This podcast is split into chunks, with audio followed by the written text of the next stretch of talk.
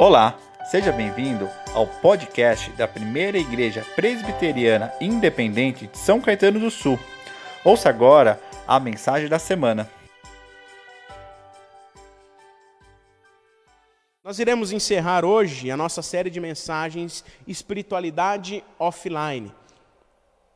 Nós estamos estudando temas, né, e vamos encerrar hoje, temas que nos auxiliam no nosso crescimento espiritual, em nossa vida comunitária, enquanto comunidade, enquanto pessoas na sociedade, mas que também nos auxiliam nesse crescimento espiritual offline, ou seja, primeira e principalmente da maneira individual, entre eu e Deus. Nós estamos tão conectados nesses dias, mas a nossa espiritualidade, o nosso crescimento espiritual, ele deve ser offline, entre eu e Deus, para que Deus, através da sua infinita bondade e misericórdia, trate a minha vida e através desses elementos que a gente estudou, é, ele faça com que a gente seja um instrumento na, nas mãos dele. Nós vimos que a nossa vida cristã, queridos irmãos e irmãs, por que nós estudamos a espiritualidade offline? A gente viu que a nossa vida cristã, a nossa vida enquanto cristãos e cristãs, como servos do Senhor Jesus, ela não pode se reduzir numa vida em que nós falamos, nós demonstramos, mas nós não temos uma experiência íntima com aquele que é o nosso Senhor, aquele que é soberano sobre as nossas vidas. De nada adianta nós falarmos, de nada adianta nós demonstrarmos, de nada adianta nós assistirmos às celebrações, se nós não tivermos uma espiritualidade offline, não tiver uma experiência individual, primeiramente com Deus, não ter uma experiência íntima, para que Deus, primeiramente, transforme, trate a nossa vida, para que aí sim nós estejamos aptos a ser um instrumento nas mãos dEle. Relembrando rapidamente, como primeira ferramenta para crescermos espiritualmente, como primeira ferramenta para nossa espiritualidade offline, e nutrirmos assim essa intimidade com Deus, nós falamos sobre a oração, que é fundamental para que sejamos fortalecidos e usados pelo Senhor em toda e em qualquer circunstância. Falamos também como segunda ferramenta do crescimento espiritual por meio do estudo da palavra do Senhor. E nós vimos que por meio do estudo da palavra nós renovamos a nossa mente com a vontade de Deus, que por meio da Sua palavra nos auxilia em todas as áreas da nossa vida. Olhamos na ocasião, por exemplo, de Josué, que diante da sua missão encontraria força e coragem para desempenhá-la, diante do estudo, da meditação dia e noite da palavra de Deus. Semana passada nós falamos sobre o jejum.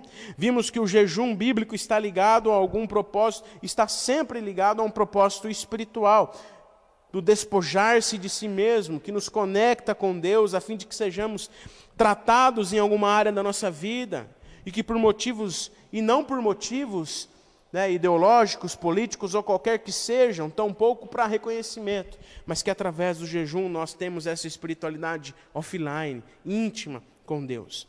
Além disso, nós vimos que o jejum que agrada a Deus, o jejum que agrada a Deus deve nos direcionar ao encontro do próximo, do oprimido, do esquecido, daquele que não tem o que comer, o que vestir. Esse é o jejum que agrada a Deus de forma secreta, em espiritualidade offline. E nós iremos encerrar hoje essa série de mensagens, espiritualidade offline, com uma disciplina que para nós talvez ela não se encaixe na área de uma espiritualidade offline, porque nós achamos que essa disciplina, quanto mais pessoas veem a gente praticando, quanto mais pessoas veem a gente é, realizando, melhor. Talvez ela não se encaixe nessa área da espiritualidade offline, porque nós achamos que ela deve ser vista. Ela deve ser vista, é perceptível àqueles que estão à nossa volta. E mais uma vez nós iremos nos atentar para o ensinamento de Jesus no Sermão do Monte. Jesus alerta acerca do perigo de uma just... acerca do perigo de uma autojustiça, da autojustificação, ou seja, aquela que se autopromove, busca os holofotes, reconhecimento. E no Sermão do Monte, Jesus trata cada assunto. A oração, o jejum, como a gente já conversou, mas também a esmola. E aqui nós vamos falar da esmola, vamos tratá-la como serviço porque, queridos irmãos e irmãs, o ato de doar, o ato de, de se colocar em serviço à vida do outro, o ato de doar, nada mais é do que servir ao próximo em amor, assim como por meio da oração e, de, e do jejum que nós já conversamos. Eu quero ler a palavra do Senhor com vocês, que se encontra no Evangelho segundo Mateus, né? Vamos visitar o Sermão do Monte mais uma vez. Evangelho segundo Mateus, capítulo 6. Capítulo 6 do Evangelho de Mateus. Nós vamos ler a partir do verso 1 até o verso de número 4. Do primeiro ao quarto verso. Mateus, capítulo 6. É, aqui o Senhor Jesus ensina a respeito das esmolas, né, da doação, do serviço ao próximo. E o Senhor Jesus diz assim: Evitem praticar as suas obras de justiça diante dos outros, para serem vistos por eles, porque sendo assim vocês já não terão nenhuma recompensa junto ao Pai de vocês que estás nos céus.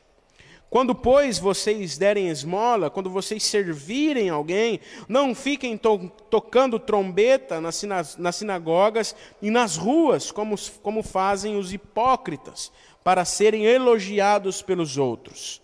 Em verdade lhes digo que eles já receberam a sua recompensa.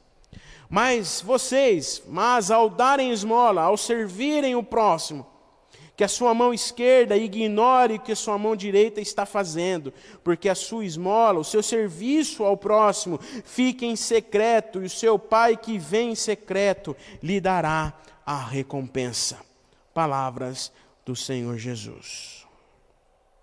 Queridos irmãos e irmãs, quando nós entendemos realmente quando a gente tem a percepção correta do verdadeiro significado do serviço, do servir ao próximo, de dar esmolas, de doar, de estar em serviço na vida de alguém, quando nós compreendemos o verdadeiro significado da palavra servir, do que é servir que Jesus nos ensina, nós evitamos de exercer a nossa justiça, evitamos de exercer as nossas boas obras. No verso 1 o Senhor diz: evitem, evitem praticar as suas boas obras de justiça diante dos outros para serem vistos por eles.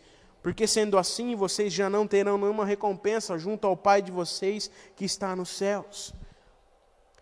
O primeiro ensinamento de Jesus, quando nós olhamos para o serviço, em prol do próximo é evitar a praticar as nossas obras de justiça. Somos chamados para exercer as boas obras, sim, para exercermos a justiça, mas a justiça do reino de Deus e não a nossa justiça, a fim de que nós sejamos reconhecidos, mas sim para que o Senhor Jesus, para que o reino de Deus seja conhecido e reconhecido através das nossas ações. Carlinhos Queiroz, pastor Carlinhos Queiroz, vai, vai dizer o seguinte: os atos dos discípulos, as suas obras de justiça, devem ser praticados, mas não instrumentalizados para publicidade em benefício pessoal. As obras de justiça, as, os atos, né, as suas obras, como eu disse, as nossas obras, devem ser praticadas. O nosso serviço em prol do outro, em prol do próximo, devem ser praticados, mas não para instrumentalizar uma publicidade pessoal, mas sim para exaltar e engrandecer o nome daquele que é Senhor e soberano sobre as nossas vidas. Amém? E Jesus deixa claro aqui, queridos irmãos e irmãs, no seu ensinamento, no início do capítulo 6 do Evangelho de Mateus, o Senhor Jesus deixa claro o seu repúdio a essa prática. E em sua explanação, numa forma de ilustração, neste caso por meio da prática da esmola, do serviço ao próximo, ele revela que o meio pelo qual os hipócritas as, as, faziam era exatamente esse ciclo meramente religioso, a fim de serem vistos, a fim de serem reconhecidos, de fazerem uma publicidade em torno de uma espiritualidade falsa, que evidenciava os seus atos e não aquilo que o Senhor queria fazer através da vida deles.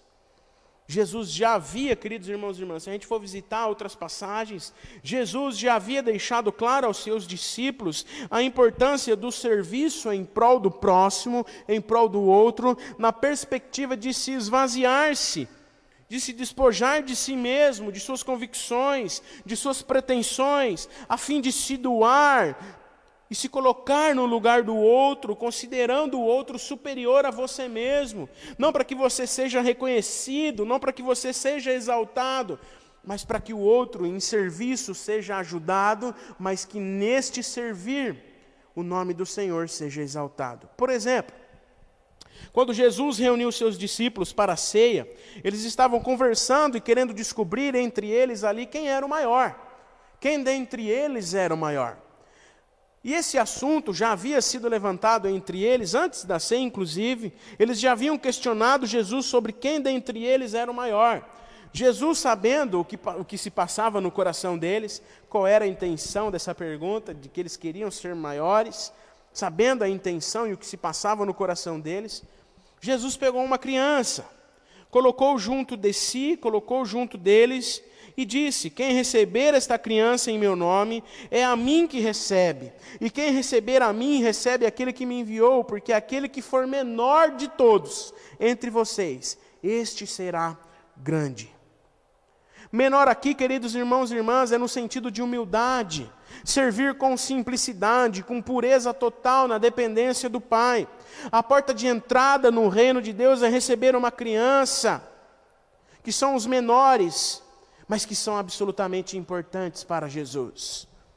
Jesus usa a criança, queridos irmãos e irmãs, pois naquele tempo as crianças não recebiam atenção dos adultos, não havia um estatuto da criança, eles eram, elas eram despercebidas pelos adultos.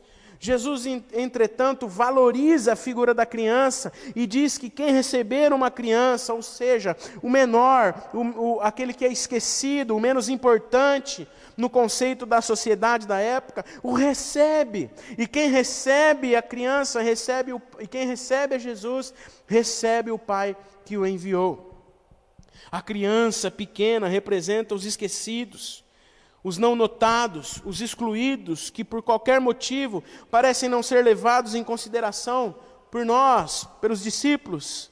Quem, porém, ir ao encontro do menor, quem, portanto, ir ao encontro do esquecido, daquele que não é notado, daquele que é menor, e considerá-lo superior a você mesmo, quem, porém, vai ao encontro do seu menor, daquele que, do seu próximo, que ninguém enxerga, misteriosamente é representado é presenteado também com a presença de Jesus, com a presença do Senhor. Pois aquele que humildemente reconhece, queridos irmãos e irmãs, a superioridade do outro, reconhece o sentido de ser um verdadeiro discípulo de Jesus, aquele que recebe uma criança, aquele que vai ao encontro do Pai como uma criança, que olha para o próximo, considera o superior a você mesmo, esse recebe o Senhor. E para deixar claro isso para os discípulos, para deixar claro essa importância de ser o menor, de se colocar em, em, humildade diante de Deus e diante das pessoas, para deixar claro isso na mente dos seus discípulos, Jesus mostra na prática o que é servir o outro, o se colocar diante do outro, considerando o outro superior a você mesmo diante da ceia, antes da ceia, reunidos para comemorar a Páscoa, todos sabiam que eles precisavam, ao adentrar o ambiente ali onde eles iam se alimentar, todos sabiam que eles precisariam lavar os seus pés, porque era uma atividade comum dentre eles, né, lavar os pés para poderem se alimentar. Mas a atividade de lavar os pés era reservada aos escravos, aos mais inferiores, aos que eram tidos como menores na sociedade. Então Jesus, ao fim de deixar claro aos seus discípulos essa questão do maior e menor que tanto estavam, que tanto estava em discussão entre os discípulos, Jesus pegou uma toalha, uma bacia com água e lavou os pés dos discípulos e ressignificou, redefiniu o significado de grandeza. O Senhor Jesus, na prática, mostrou aos discípulos o que era ser humilde, o que ele estava querendo dizer, quem era o menor, como servir, como ir ao encontro do próximo. E Jesus disse, João 13, 14 15: Vocês me chamam de mestre, de senhor, e fazem bem, porque eu sou. Ora, se eu, sendo senhor e mestre, lavei pé, os pés de vocês, também vocês devem lavar os pés uns dos outros porque eu lhes dei o exemplo para que agora, como eu fiz, vocês façam também. Para assim como eu fiz, vocês façam também. E assim como os discípulos naquele dia, talvez nós não estejamos preparados para sermos os menores. Talvez, assim como os discípulos naquela ocasião, nós ainda hoje não estejamos preparados para lavar os pés uns dos outros, para considerar o outro superior a nós mesmos, para servir o outro com humildade, se despojando de si mesmo, a fim de não ser reconhecido ou não ter autoridade sobre o outro. Talvez nós não estejamos, não estejamos preparados como os discípulos ainda hoje para sermos os menores. Richard Foster vai dizer o seguinte: de certa forma, nós preferimos ouvir Jesus nos chamar para rejeitar pai e mãe, para vender casas e terras por causa do Evangelho, do que ouvir a recomendação de lavar os pés uns dos outros. Vou repetir o que Richard Foster disse. De certa forma, nós preferimos ouvir Jesus nos chamar para rejeitar pai e mãe, para vender casas e terras por causa do Evangelho, que ouvir a recomendação de lavar os pés uns dos outros, de considerar o outro maior do que eu mesmo.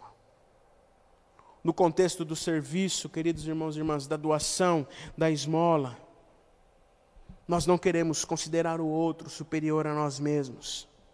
Nós não queremos lavar os pés uns dos outros, porque nós queremos um papel de destaque. Nós queremos ter autoridade sobre o outro. Nós queremos ser maior do que o outro. Nós queremos que o outro nos sirva. É muito mais cômodo para nós, queridos irmãos e irmãs, nos desfazermos das coisas. Doar as coisas, como a gente sempre faz. Doar por doar, a fim de termos os nossos egos religiosos inflados de nos considerarmos superior ao outro, do que lavar os pés uns dos outros e nos colocarmos do lado daquele que sofre, considerando ele superior a nós mesmos, sentir a dor do outro. Richard Foster vai dizer também, queridos irmãos e irmãs, que o serviço na perspectiva de Jesus, o servir o outro na perspectiva de Jesus, nos desobriga de praticar os jogos deste mundo, ou seja, da promoção e da autoridade. Elimina a necessidade e o desejo que todos nós temos de uma ordem hierárquica de que eu sempre estou no comando, de que eu sou o maior e o outro é sempre menor do que eu, e eu tenho autoridade e superioridade sobre o outro, mesmo que isso seja diante do serviço em prol do outro. Ou seja, nós temos sempre essa, esse desejo e necessidade de que nós devemos ser superiores aos outros. E por mais que nós não admitamos, queridos irmãos e irmãs, isso é uma triste realidade em nossa sociedade. E como pessoas, seres humanos que somos, que vivem numa sociedade, nós corremos o risco de nos sentirmos superiores em algum aspecto. Mesmo diante do serviço, sempre nós temos esse desejo e sempre nos colocamos diante do outro como um grau, como um, um ar de superioridade, de servir o outro para que o outro me reconheça como maior, porque eu estou ajudando. Isso não significa, queridos irmãos e irmãs, que não deve existir liderança. A liderança é fundamental na vida, nos nossos relacionamentos, como a gente viu com a Mauri agora há pouco. Jesus, porém, ressignificou o senso de liderança e os limites de autoridade. A autoridade que Jesus fala, o ser maior, que tantos discípulos queriam descobrir como, como ser, como ser o maior, quem é o maior. Jesus, a autoridade que Jesus fala, o ser maior na perspectiva de Jesus, não implica numa ordem hierárquica da vida, quem manda e quem obedece, mas apenas uma função é necessária: servir, estar do lado, caminhar junto, considerar o outro superior a mim mesmo, servir em humildade servir para que o Senhor seja reconhecido através das minhas atitudes e não para que eu, num grau de hierarquia que eu acho que eu tenho, num grau de superioridade que eu acho que eu tenho, oprime ainda mais o outro. No texto que nós lemos no início dessa celebração, Evangelho de Lucas, capítulo 22, verso 25 e 26, Jesus disse: Os reis dos povos dominam sobre eles, os que exercem autoridade são chamados de benfeitores, mas entre vocês não é assim. Pelo contrário, o maior entre vocês seja como o menor, e aquele que dirige seja como o que serve. Jesus deixa claro, queridos irmãos e irmãs, para nós, a sua total rejeição no sistema hierárquico dos seus dias, e queria que os seus discípulos fossem servos, assim como o próprio Filho do Homem, como Jesus mesmo disse, que o Filho do Homem não veio para ser visto, nem servido, mas sim para servir o filho do homem não veio para ser reconhecido, o filho do homem não veio para ser servido, mas sim para servir. Richard Foster vai dizer: portanto, a autoridade espiritual de Jesus não se apoia em uma posição, nem em títulos, mas precisa apenas de uma bacia com água e de uma toalha. A autoridade espiritual de Jesus não se apoia numa posição nem em títulos, precisa apenas de uma bacia e de uma toalha. E nos nossos relacionamentos, queridos irmãos e irmãs, nos dias de hoje, no nosso serviço em prol do próximo, nos dias de hoje, o que a gente precisa não é reconhecimento ou autoridade espiritual que a gente acha que tem, mas nós precisamos de uma bacia e de uma toalha. Lavar os pés uns dos outros considerar o outro superior a nós mesmos. Isso reflete no nosso serviço em favor do outro, para que não seja um serviço farisaico, hipócrita, que visa reconhecimento ou requerimento de uma autoridade que nós não temos sobre ninguém, mas sim um serviço verdadeiro que tipifica a humildade e a inteireza de coração que Jesus nos ensinou em vida a ter. Jesus nos orienta a vivermos uma espiritualidade íntegra por meio do verdadeiro sentido do serviço. Servir e não ser visto, não ser reconhecido.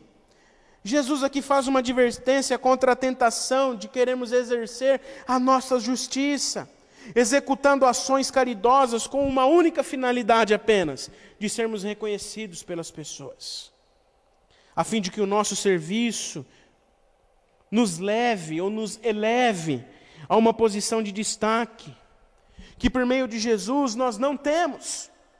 Somos servos uns dos outros, somos iguais perante o Senhor. Ninguém é maior do que ninguém, ninguém é melhor do que ninguém, ninguém é mais santo que ninguém. Somos iguais, somos servos. É importante ressaltar aqui, queridos irmãos e irmãs, que o Senhor Jesus ele não está condenando a atitude, mas a motivação de realizarmos o serviço em prol do outro, de nos relacionarmos uns com o outro. Se há atenção pública ou desculpe, se há atenção pública ou requerimento de autoridade que a gente acha que tem, for o único fator motivacional para ajudarmos o próximo, para servirmos o outro, então essa será a nossa recompensa. Deus, queridos irmãos e irmãs, a palavra aqui nos diz: Deus não nos recompensará, Deus não recompensa a hipocrisia, Deus não se agrada com um coração falso, Deus procura verdadeiros adoradores que, que o adorem em espírito e em verdade, com humildade. Ao olharmos para o texto no verso 2, parece um pouco exagerado para nós pensar que alguém ruidosamente chamaria atenção, tocando trombetas, como o texto diz, a fim de que ao praticar uma, um serviço em prol do próximo, ao doar, ao servir o outro, queira chamar atenção para si mesmo. E Jesus revela que essa era a prática entre os fariseus ao dar esmolas, ao servir o próximo, eles chamavam atenção, tocavam trombetas. Hoje nós não tocamos trombetas, mas nós tiramos selfies. Hoje nós não tocamos trombeta, mas nós compartilhamos no Facebook os nossos atos de altruísmo, de santidades que somos. Nos dias de Jesus, alguns se valiam dessa artimanha de anunciar por meio das trombetas que estavam realizando a doação. Os pobres se aproximavam, bem como uma multidão de curiosos, e todos observavam atentamente enquanto o doador firmava ali a sua reputação de piedade e generosidade, falsa, hipócrita, sem evidenciar a presença do Senhor. E Jesus continua. Jesus continua e nos orienta que, como seguidor de Jesus, o ato de servir o próximo deve ser feito em secreto. Ignore a tua mão esquerda o que faz a tua mão direita. Jesus usa essa linguagem figurativa para mostrar que a nossa vida em serviço não deve servir a nós mesmos, a fim de que sejamos reconhecidos para ganharmos notoriedade, tampouco autoridade, como vimos há pouco. Sejam em nossas doações ou em qualquer atitude que nos direcione ao próximo. Mas nós precisamos, queridos irmãos e irmãs, exercer uma espiritualidade offline, um serviço offline que atenda às necessidades do próximo, mas que acima de tudo glorifique o nome do Senhor, que é soberano sobre as nossas vidas e soberano sobre as nossas atitudes. Amém? Que exerça a justiça do reino e não a justiça dos homens, que transmita o amor libertador do Senhor e que o seu nome seja conhecido através dos nossos atos e que assim cresçamos espiritualmente. Cresçamos espiritualmente, pois estaremos fazendo o que precisa ser feito da maneira correta em que deve ser feita. Diante desses dias que temos vivido, queridos irmãos e irmãs, dia tão, tão, dias tão difíceis, dias em que muitos têm passado necessidade, o, ser, o senso de serviço, o senso de serviço ao próximo ficou evidente nos nossos dias. Muitos estão passando necessidade. Precisamos, como igreja, como pessoas, ajudar uns aos outros, servir uns aos outros, servir aquele que tem passado dificuldade nesses dias. Mas como? Como temos feito isso? A que ponto esse serviço é um serviço pautado nos ensinamentos de Jesus? No esvaziar-se, no lavar os pés, no considerar o outro superior, e não para que sejamos reconhecidos. Richard Foster vai dizer: o serviço farisaico, o serviço hipócrita que Jesus repreende aqui, o serviço farisaico vive na expectativa de recompensas externas, precisa ter a certeza de que o povo está vendo e apreciando o seu esforço. Mas o serviço verdadeiro, o serviço pautado nos ensinamentos de Jesus, o serviço pautado nos ensinamentos de Jesus, descansa feliz longe dos holofotes, não teme as luzes nem o fulgor da atenção, porque também não os procura, já que vive com base num centro de referência que é a aprovação de Deus e não das pessoas. Como dito há pouco, queridos irmãos e irmãs, Jesus não está condenando a atitude, mas a motivação para fazermos. Nós precisamos ajudar uns aos outros, precisamos estar junto uns dos outros, lavar os pés uns dos outros. Precisamos estar próximo do nosso próximo, do nosso irmão aqui da comunidade. Como vimos há pouco com o Mauri, orando, conversando, pelos nossos líderes, por aqueles que estão com a gente na nossa comunidade, sendo um apoio nas horas difíceis como essa que temos vivido. Mas como temos feito isso? O nosso ministério, todos nós somos chamados para esse ministério de exercer o serviço em prol do próximo. Mas como temos feito isso? Além disso, queridos irmãos e irmãs, Jesus, como disse, Jesus não condena a atitude, mas a motivação. E nós temos campanhas de arrecadação, como o drive-thru que a gente teve ontem. E algumas pessoas trouxeram doações. Temos aí a missão Sena, que nós ajudamos e devemos ajudar, que faz um trabalho tão importante com aqueles que são marginalizados e oprimidos pela sociedade, que estão em situação de rua. Precisamos nos dispor em servir e ajudar essas instituições, Missão Sena, Missão Sal, a ajudarmos uns aos outros num momento tão difícil. Mas o que Jesus está condenando aqui, queridos irmãos e irmãs, não é o ato de servir, mas sim a publicidade pessoal. E não a compaixão das pessoas para ajudar os que têm sofrido diante dessa crise, com humildade, com esvaziamento. Nós precisamos ajudar, servir os que têm sofrido os que são tratados com desigualdade, Mas nós precisamos, como povo de Deus, nos esvaziar para que assim estejamos aptos a servir, para que a gente não corra o risco de fazer aquilo que a nossa natureza má nos inclina a fazer, de sermos reconhecidos. Queridos irmãos e irmãs, desde que seja o nosso serviço, precisa ser feito, desde que seja obedecendo os critérios apresentados por Jesus. Carlinhos Queiroz vai dizer que utilizar-se da miséria do outro para a promoção pessoal é desumano. Utilizar-se da miséria do outro para a promoção pessoal é desumano. Portanto, queridos irmãos e irmãs, uma última pergunta para nós refletirmos: onde está o nosso coração? Quando nós nos dispormos a servir, onde está o nosso coração? No serviço ou no ser visto? Onde está o nosso coração quando servimos? No serviço que Jesus nos ensina ou no ser visto que os hipócritas e fariseus praticavam.